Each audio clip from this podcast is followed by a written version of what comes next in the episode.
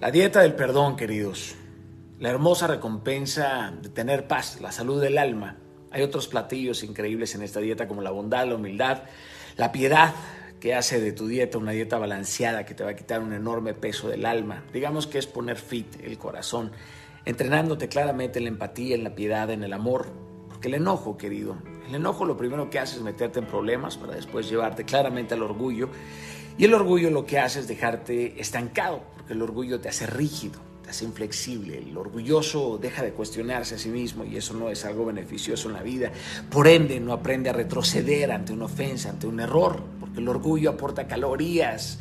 Eh, vacías que te llenan el alma de grasa. Digamos que todo el mundo comienza a convertirse en tu, en tu enemigo.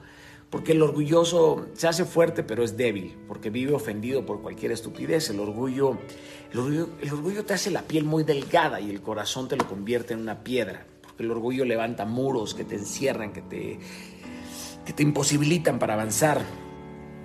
El orgulloso de hecho se cansa de ser bueno y por eso transforma su actitud en un ser arrogante para después pagar el enorme precio de la desolación.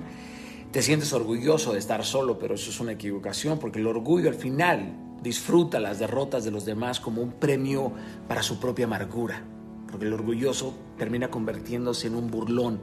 Y en la casa de la burla, queridos, vive la estupidez, pero siempre hay una buena noticia.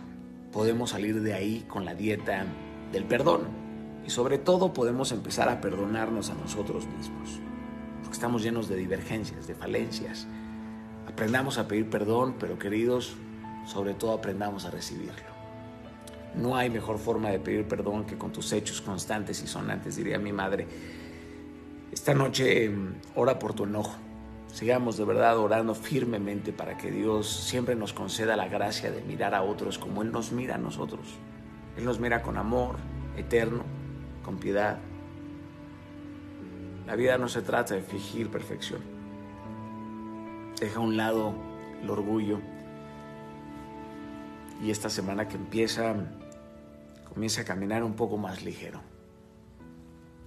Vas a perder mucho peso.